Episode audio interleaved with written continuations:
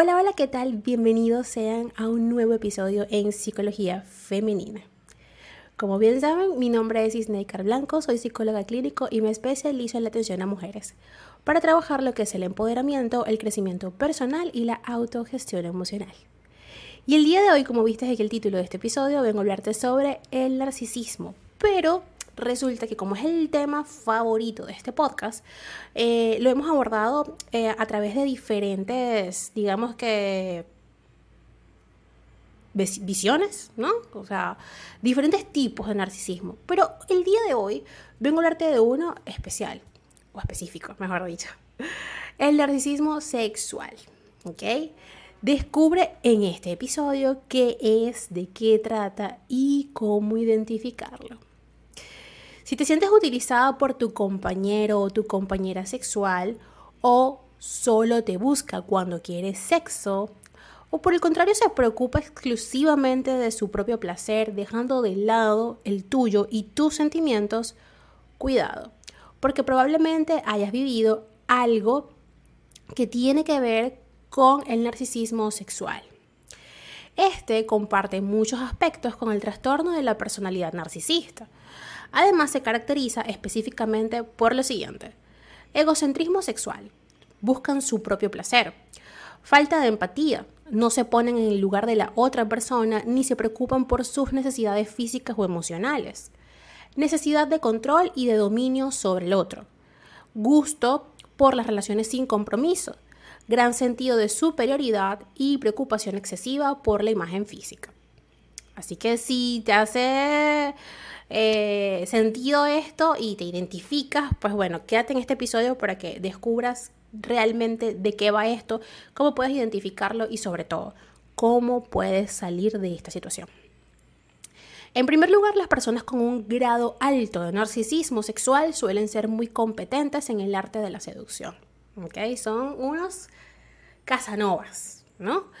Generalmente dotados de una buena apariencia física, capacidad dialéctica y en apariencia atentos y cariñosos con los demás, sobre todo con quienes no les conocen muy bien.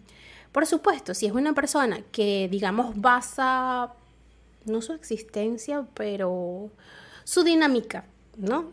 En las relaciones interpersonales, entonces, por supuesto, es una persona que va a cuidar a detalle su aspecto físico. Y pues bueno, suele ser esto muy atractivo, ¿cierto?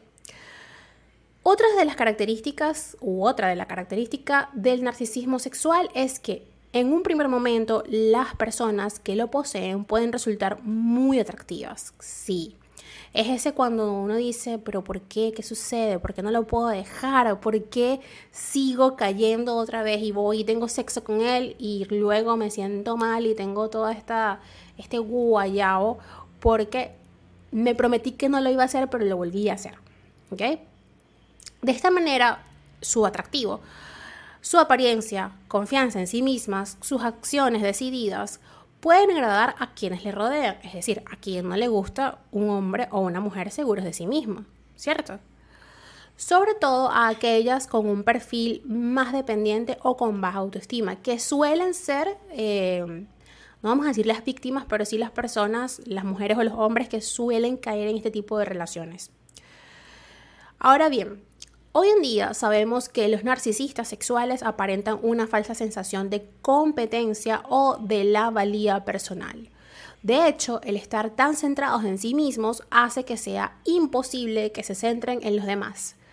De esta manera, y no se pondrán nunca en el lugar de otros, pueden ser muy insensibles y carecer de empatía. Esas son características típicas del narcisismo. Entonces, cuando alguien cae en las guerras del narcisista sexual, al principio todos son buenos momentos, todo es genial.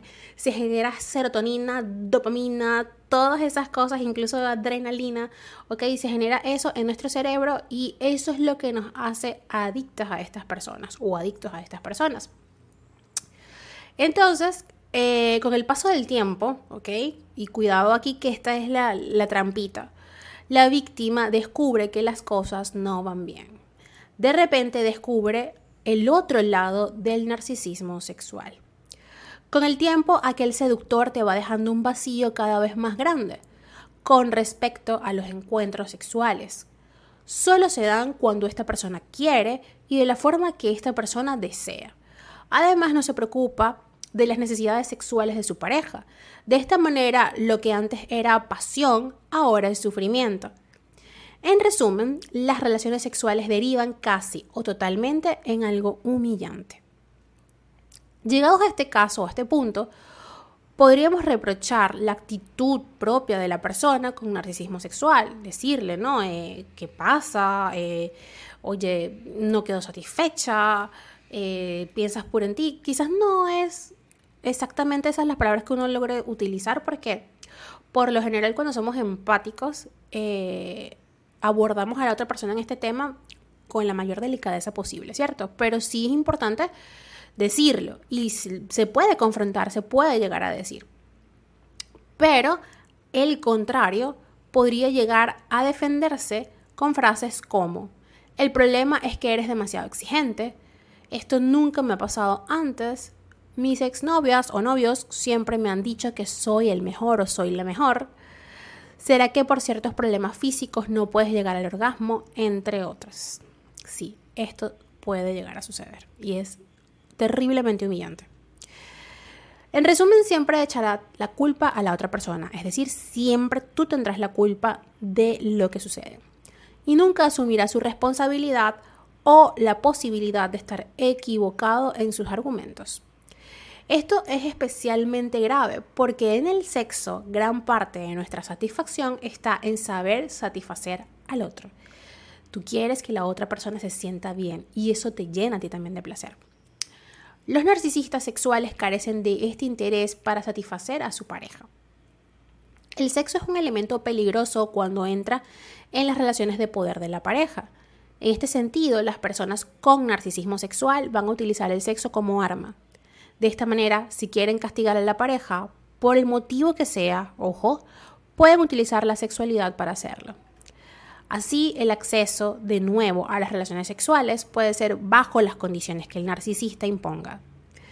Por encima de todo, va a evitar mantener un vínculo sólido con la pareja para protegerse emocionalmente ante una posible ruptura o abandono. Cada vez más el eje de la relación gira en torno a las relaciones sexuales. Relaciones, por cierto, que no suelen ser nada satisfactorias. Ahora, existen también diferencias sexuales, ¿no? Hay determinadas manifestaciones relacionadas con el narcisismo sexual. Y estas, por supuesto, son distintas en hombres y mujeres. Por ejemplo, la mujer narcisista sexual suele exigir que su pareja la admire. Ella verá a la pareja más o menos atractiva en función de la admiración que despierte en el otro. Además, será más propensa a castigar sin sexo a su pareja. El acceso al sexo tendrá mucho que ver con el grado en el que la pareja se someta a sus exigencias. Por el contrario, el hombre con narcisismo sexual suele ser indiferente a la satisfacción sexual de la pareja. Puede ser más propenso a aprovecharse físicamente de su pareja. A modo de conclusión, ya para terminar este episodio, debemos alertar a nuestros eh, amigos, oyentes, ¿ok? Sobre todo si eres tú o si te da la impresión de que una amiga por ahí está pasando por esto, que las personas con este perfil difícilmente aportan algo de valor a la vida del otro. Es más, tenderán a nutrirse de lo que las personas eh, que hay a su alrededor producen, es decir, tengo que chuparte la energía, necesito ser un deventor emocional y sexual. Además, difícilmente participarán en un diálogo en el que el foco se ponga en ellas de manera crítica. Es decir, no me interesa que me critiques, no me interesa ver eh, ese supuesto error que tú estás diciendo, eso no es así. Yo soy perfecto o soy perfecta. En este caso será muy difícil que alguien pueda hacer eh, que identifiquen su error. O sea, es muy difícil que tú le puedas hacer identificar su error y admitirlo sobre hecho. Y sobre esa visión equivocada que tienen en el mundo y sobre esa dinámica disfuncional que tienen para relacionarse con los demás. Entonces, pues bien, eh, revisando un poquito rápido para concluir ya, es importante entender, ¿ok? Que si estás pasando por una situación de estas, pedir ayuda. Porque, como les decía, el tema del sexo puede ser muy delicado y muy peligroso porque es muy adictivo. Y es necesario, es una necesidad fisiológica como el comer, como el ir al baño, como eh, tener un techo, ¿ok? O sea, forma parte de las necesidades básicas de la pirámide de autorrealización, ¿ok? Aunque no lo colocan allí, pero sí es así, o sea, necesidades básicas, fisiológicas, comer, eh, tener sexo, por supuesto, e ir al baño, ¿ok? Son necesidades básicas, tener un techo sobre tu cabeza, son necesidades básicas donde tú te sientes eh, protegida, realizada, te sientes completa realmente cuando estás con una persona que, digamos, valga la pena, ¿no? Para ti. Entonces, cuando esto no se ve satisfecho, entonces es importante hacer una revisión del tipo de vínculo que tú tienes con esa persona, porque obviamente esa persona no tiene un vínculo contigo. Así que ya lo saben. Para mayor información pueden contactarme. Hasta acá este episodio. Como siempre, la invitación es a que me sigan a través de mis redes sociales. En Instagram, Twitter, Clubhouse y Twitch como Psiqueplenitud 11. En Patreon como Psiqueplenitud.